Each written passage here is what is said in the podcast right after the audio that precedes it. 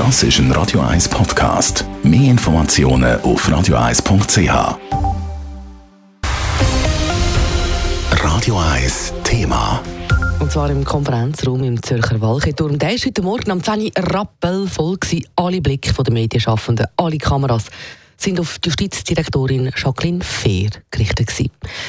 Das nachdem sie am Freitag noch Stillschweigen bewahrt hat, hat sie sich heute zum ersten Mal zum grossen Datenskandal in ihrer Direktion geäußert. Jetzt liegt der Fall bei der Staatsanwaltschaft. Mehr dazu im Beitrag von Leila Keller.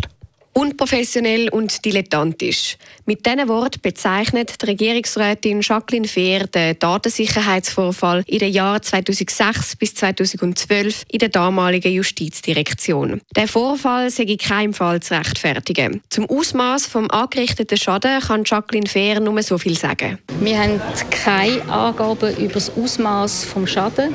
Was wir bisher wissen, dass es wenige und wenig sensible Daten sind, die der Staatsanwaltschaft als Beweismittel vorliegen.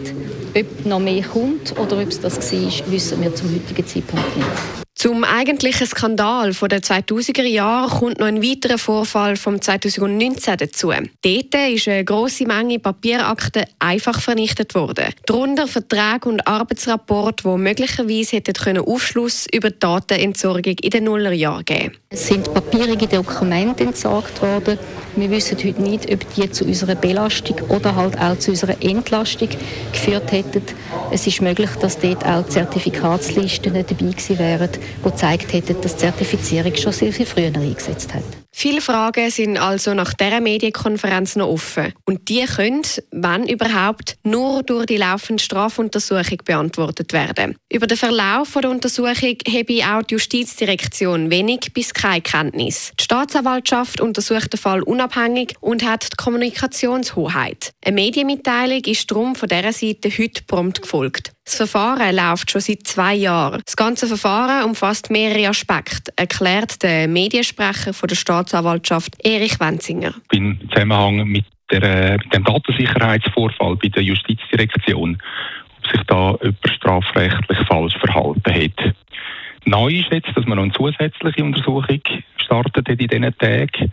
Und da geht es vor allem darum, den Teilaspekt von der Datenentsorgung in einer vertieften strafrechtlichen Prüfung zu unterziehen. Der Hauptbestand von der Untersuchung sei herauszufinden, ob tatsächlich fahrlässig gehandelt worden ist oder ob einzelne Personen mutwillig gehandelt haben.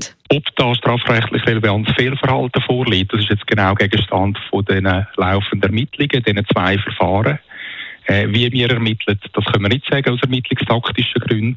Wir prüfen aber sehr intensiv, ob da Fehlverhalten rum ist und werden die Verfahren jetzt gezielt vorantreiben. Eine zeitliche Prognose zum Verfahren können die Staatsanwaltschaft im Moment nicht machen. Darum ist es auch nicht möglich, eine Einschätzung dazu abzugeben, wann der Fall wird abgeschlossen sein Leila Keller, Radio 1. Aber wenn es Neuigkeiten gibt, erfahrt ihr das ganz bestimmt bei uns, bei Radio 1. Radio 1 Thema. Jederzeit zum Nachlesen als Podcast auf radio1.ch. Unsere Redaktion recherchiert und wir berichten und unterhalten natürlich auch da jetzt mit California.